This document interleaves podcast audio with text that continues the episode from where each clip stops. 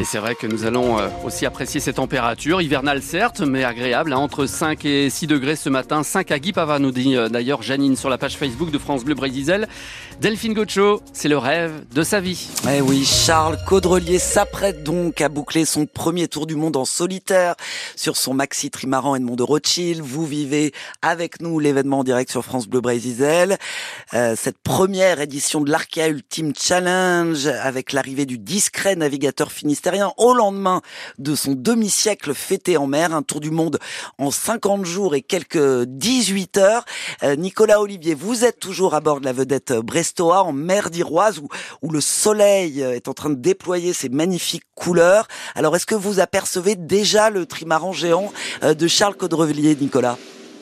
Eh bien Delphine, euh, je suis à la proue euh, de la vedette. J'ai beau chercher à l'horizon, je n'aperçois pas encore hein, le mât et les voiles euh, du Maxi Edmond de Rothschild. On a pourtant nettement dépassé la ligne d'arrivée hein, entre les phares de la Pointe Saint-Mathieu et, du Toulinguet, puisque je distingue Molène à tribord, la Pointe du Raz à bâbord. On est vraiment désormais en, pleine mer hein, et toujours pas de Charles Caudrelier à, l'horizon. À mon avis, c'est une question de minutes avant qu'on puisse le, le, distinguer, ce géant qui va remporter l'Arkea Ultimate Challenge en 50 euh, jours et euh, je ne sais pas 18 ou 19 heures, ça va dépendre. En tout cas, cette course véritablement hein, qu'il va euh, s'adjuger en, patron, hein, on l'a dit, leader depuis le, 17 janvier. On se souvient du mano à mano avec SVR Lazartigue dans l'Atlantique. Hélas, L'abandon prématuré hein, de Tom Laperche a, un petit peu amputé le, suspense. Après, Charles Caudrelier s'est envolé dans l'océan Indien, où il a même battu le, record en solitaire, 8 hein, jours et 8 heures pour traverser cet océan.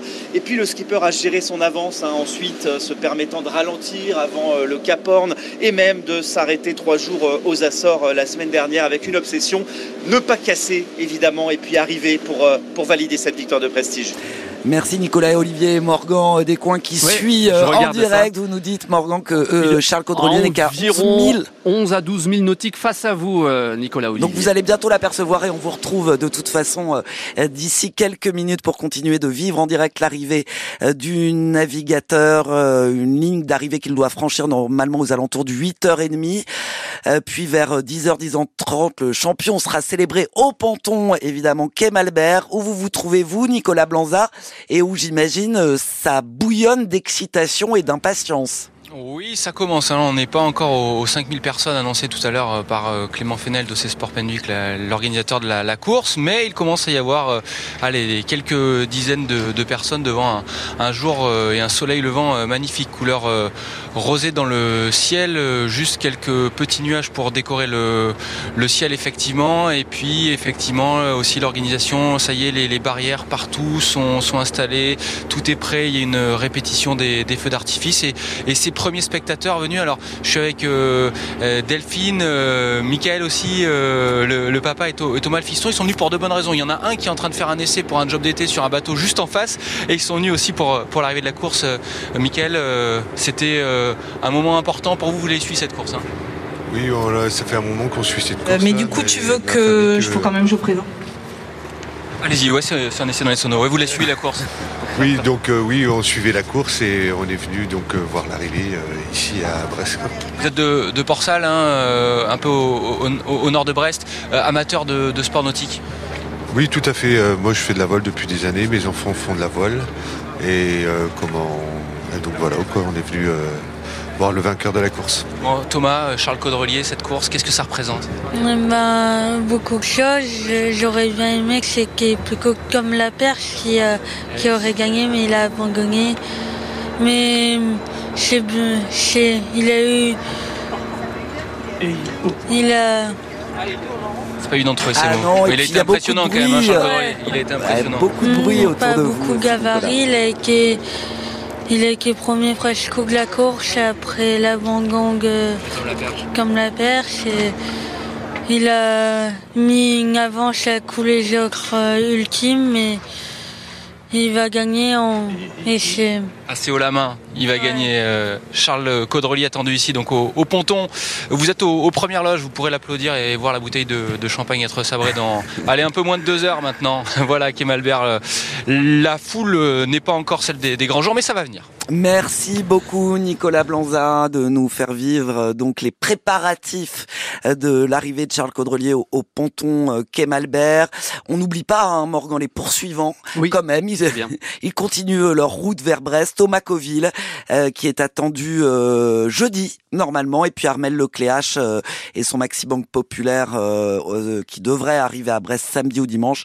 On continue bien sûr tout au long de cette matinale de vivre l'arrivée de Charles Caudrelier en direct sur France Bleu Brésil et puis rendez-vous aussi sur francebleu.fr. Il est 8h05 sur France Bleu Brésil.